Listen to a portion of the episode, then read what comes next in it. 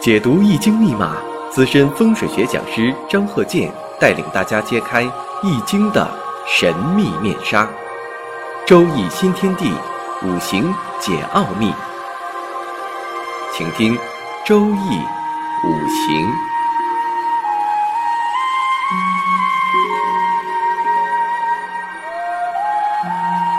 上山微电台荣誉出品。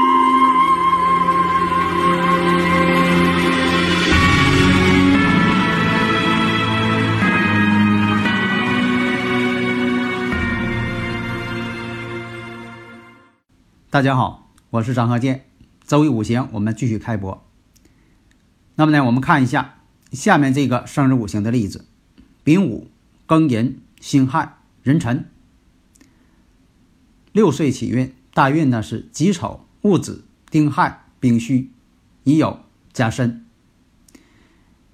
那么呢，分析一下啊，这个五行呢是从弱。这个我就不再去细讲了，因为我在这个五行大讲堂当中啊都已经讲过了。那从弱嘛，那么分析一下，月上呢透个劫财，这劫财是忌神，这劫财会耽误事儿，这劫财代表什么呢？朋友、同事、同行。那么再看一下，年上有官星，官星呢？你要有印星相配，这也行了。哎，你看时上配的什么？伤官，这就代表出现什么了？伤官见官，为祸百端。啊，这是一个坤兆，女士，坤兆。那好，这个前提条件、已知条件都给你了，这就像解应用题一样啊。大家在中学呀、高中啊，以至小学呀，不都有这个？呃，解应用题嘛，还有学过奥数的，那已知条件，这就是说的这个解应用题一样啊。已知条件给你了，然后呢，已知条件还有什么？寅亥相合，它以寅木为财，寅亥又合木，那么这亥水又生木，这属于这个财源，财的源泉。所以说呢，这个五行当中啊，确实暗藏财星，财源还挺好。但是呢，月上又有劫财，又有伤官见官，那这些条件能得出什么结论呢？那么年上这个偏官七煞，这七煞代表什么呢？大家如果有理论问题呢，可以加我微信幺三零幺九三七幺四三六。那么这七煞，七煞我以前讲过呀。七煞的人呐，胆子大。那以前这个有人说了，那张教授不说这个七煞脾气大吗？那你得看看，你得展开来论述啊。这个七煞呢，也代表着这个胆大、敢冲敢闯，而且呢，丙火又制作无火，寅午又有这个半合火局，说这个官星七煞很厉害。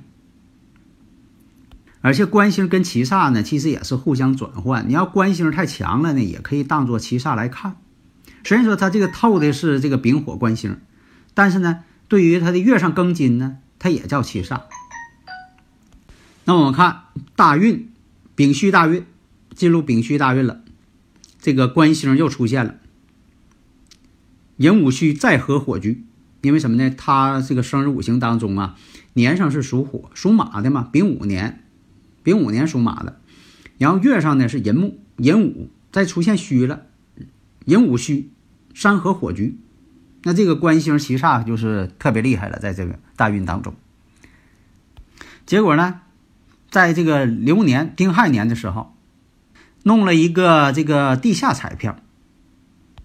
那么在这个戊子年的时候，这个地下彩票被查，损财不小。在庚寅年的时候，庚寅年的时候呢，因为这个老顾客、老朋友跟他借钱，借了一笔大钱呢不还，结果呢这钱呢真就没要回来，在财上呢又损失不小。那么根据已知条件，你判断出来这些这个结论了，那么咱们就讲一下为什么是有这种结论。我们看一下。大运丙戌，丙戌呢属于这个官星，寅午戌呢再合火局，官星强大，七煞就啊这个透出来了。所以说呢，胆大妄为嘛，搞一些这个地下博彩嘛，七煞太大了，胆子大嘛。那么在这个戊子年的时候被查，为什么是在戊子年？它本身是属马的，那戊子年呢，跟太岁相冲吗？其实这个太岁啊，不要把它理解成迷信的啊。这个我以前讲过，太岁呢就是天体运行这个木星，木星呢，这在空中啊，就是这个一年呢走三十度，那一共是十二个太岁，那正好三百六十度啊，正好一个圆周，因为这个木星呢是十二个地球年的曜日一周。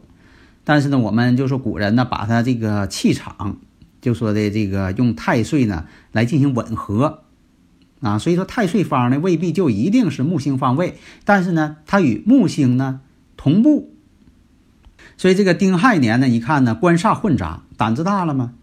开一个这个呃地下博彩，然后戊子年，戊子年子午一冲，而且这个戊子啊要生这个辛金。他这个生日五行啊，就怕相生，一生就不好了。一生呢，这个劫财也也也被生，他也被生，所以说子午一冲，他开这个地下呃彩票呢就被停业了，被罚款。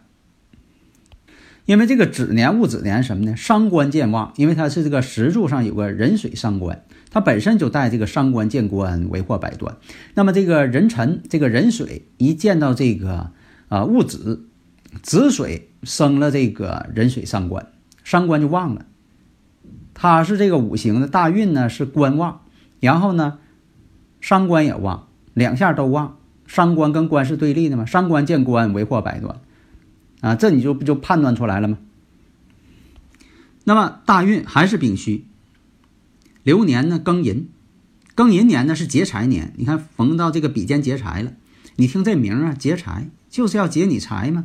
而且这劫财是忌神，因为他这个五行呢就怕就说的有帮扶，你像有土来呀，有金来一帮扶他，反而不好。那这回这个庚寅年跟月柱呢还福银，庚寅，庚寅是什么？劫财，劫财我刚才说了，又是朋友、同事、同行。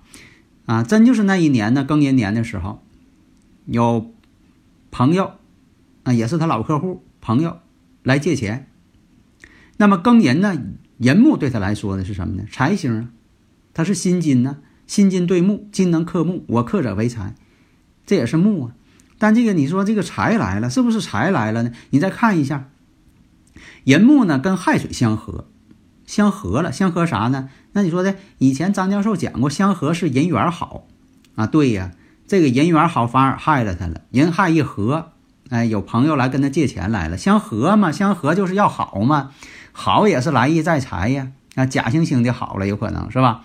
人害一合，合成木了，合成木了呢。但是呢，他透的是比肩劫财呀，他不是说要来钱，也可能说的他挣着钱了，不排除说的这一年他挣钱了，没问题。啊，挣钱了，但是呢，一合之后挣了钱了，有人来借，盯上他了。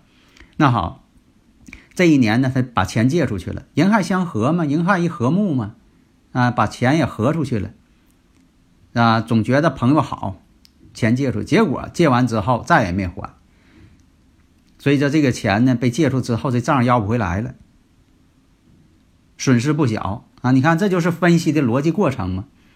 有很多人说的，我找不着门儿啊，找不着精髓呀，是怎么分析的？找不着精髓，还有的这个乱分析、胡分析，啊，胡乱比较，那你越比较，他越比较不出来。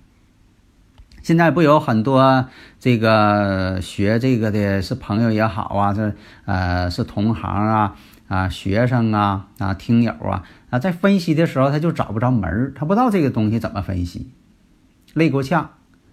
没有门路，就像解应用题一样，找不着思路。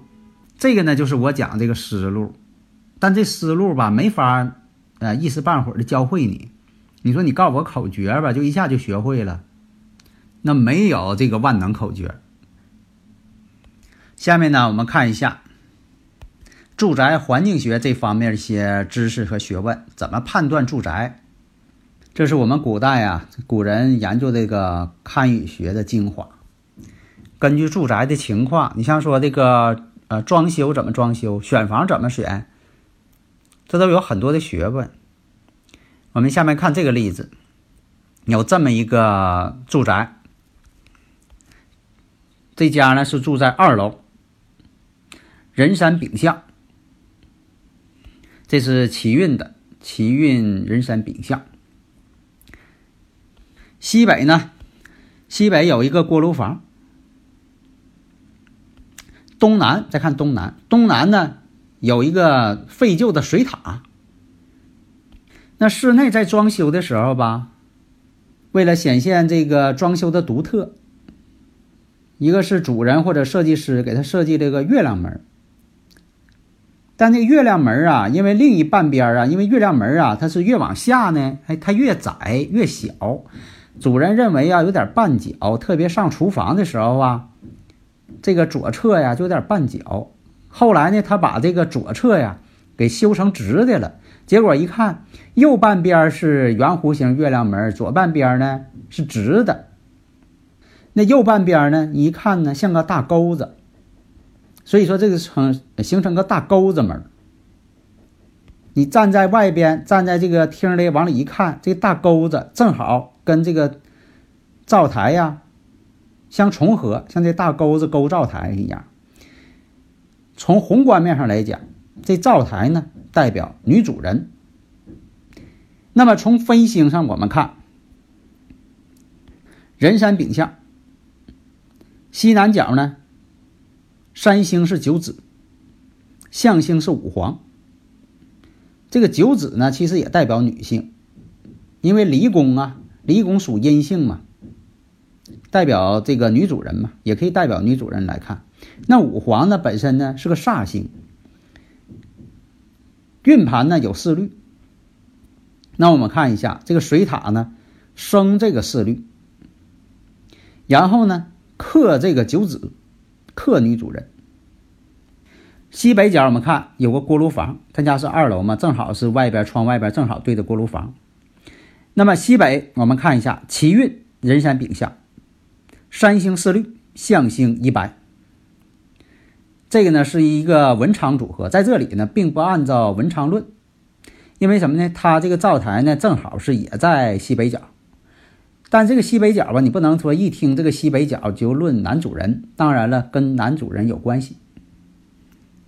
那么呢，在庚辰年，庚辰年呢，辰戌一冲，因为什么呢？这个西北角属于戌前亥，那锅炉呢，正好也是在这个戌方这个位置。拿罗盘看啊，在戌方这位置。那好，庚辰年，庚辰年那就发生事情了。那大家想一想，发生什么事情了呢？你看我上述说这些已知条件是吧？这个呢是夫妻两个人呢，在庚辰年吵架。结果这男的呀上来就一拳，把这个女的一下给打摔了，头呢正好磕在墙角上了。